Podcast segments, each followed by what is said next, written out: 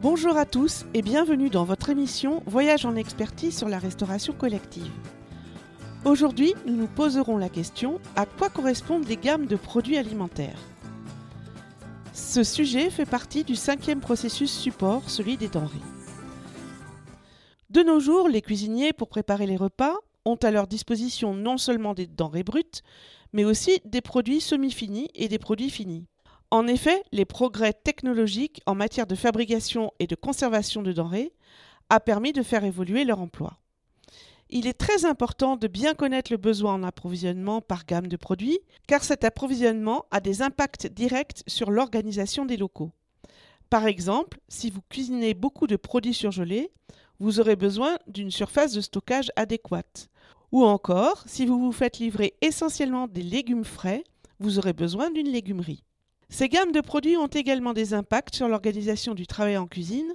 Je pense par exemple au travail de pluche et de décontamination pour les produits végétaux bruts.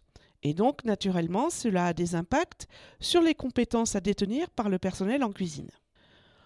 On classe les denrées en famille, on parle de gamme de denrées, en fonction de leurs caractéristiques et de leurs propriétés spécifiques.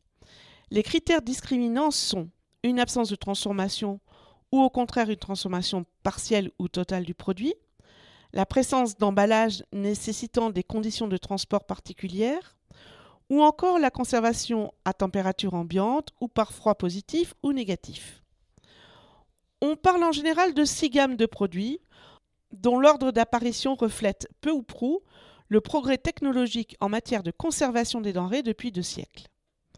La première gamme concerne tout produit d'origine animale ou végétale distribués à l'état cru sans transformation. Les durées de conservation de ces produits sont d'environ 3 jours, à des températures différentes selon les produits. 3 degrés pour les viandes, 2 pour les poissons et 8 degrés pour les fruits et légumes.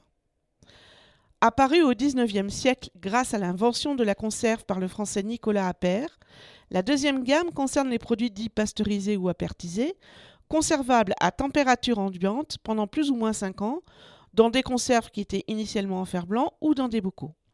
Les produits de deuxième gamme sont stockés dans une zone dite neutre, qui n'est donc pas en température dirigée. La troisième gamme concerne les produits surgelés, mis au point dans la première moitié du XXe siècle par un Canadien, Clarence Bird Eye, qui observe les techniques de conservation des peuples esquimaux au Labrador. La congélation et par la suite la surgélation, qui est une congélation ultra rapide, se répand massivement en Europe après la Seconde Guerre mondiale. Les produits surgelés se conservent entre 6 et 9 mois, à une température de moins 18 degrés et moins 21 pour les glaces. La quatrième gamme est apparue au début des années 80 et concerne les produits crus prêts à l'emploi, fruits et légumes frais. Ils ont subi une préparation, c'est-à-dire qu'ils ont été lavés, coupés ou encore émincés, et sont conservés dans un emballage sous atmosphère contrôlée. Leur conservation se fait à 4 degrés, 6 jours maximum. La cinquième gamme est apparue au milieu des années 70 grâce à la mise au point de la cuisson sous vide par le grand cuisinier Georges Pralu. Elle concerne donc les produits cuits sous vide, conservables à température dirigée à plus 3 degrés. il peut s'agir de viande, de poisson, de légumes ou de plats cuisinés. La conservation oscille entre 14 et 21 jours et peut monter à 42 jours en fonction des protocoles de cuisson adoptés. La sixième gamme, enfin, concerne les produits lyophilisés ou déshydratés, de longue conservation à température ambiante, comme les fonds de sauce, le café ou encore les plats à réhydrater. La lyophilisation, qui a été mise au point au début du XXe siècle par des chercheurs français, a été améliorée par des Américains, notamment la NASA, pour fournir des aliments de qualité aux astronautes. Les deuxième, troisième et sixième gammes font l'objet d'une date de durabilité minimale, DDM, tandis que les quatrième et cinquième gammes font l'objet d'une date limite de consommation, ou DLC.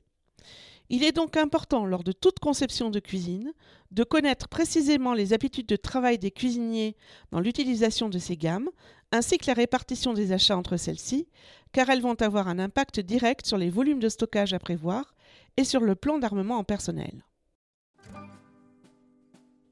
J'espère que cet épisode a répondu à vos attentes.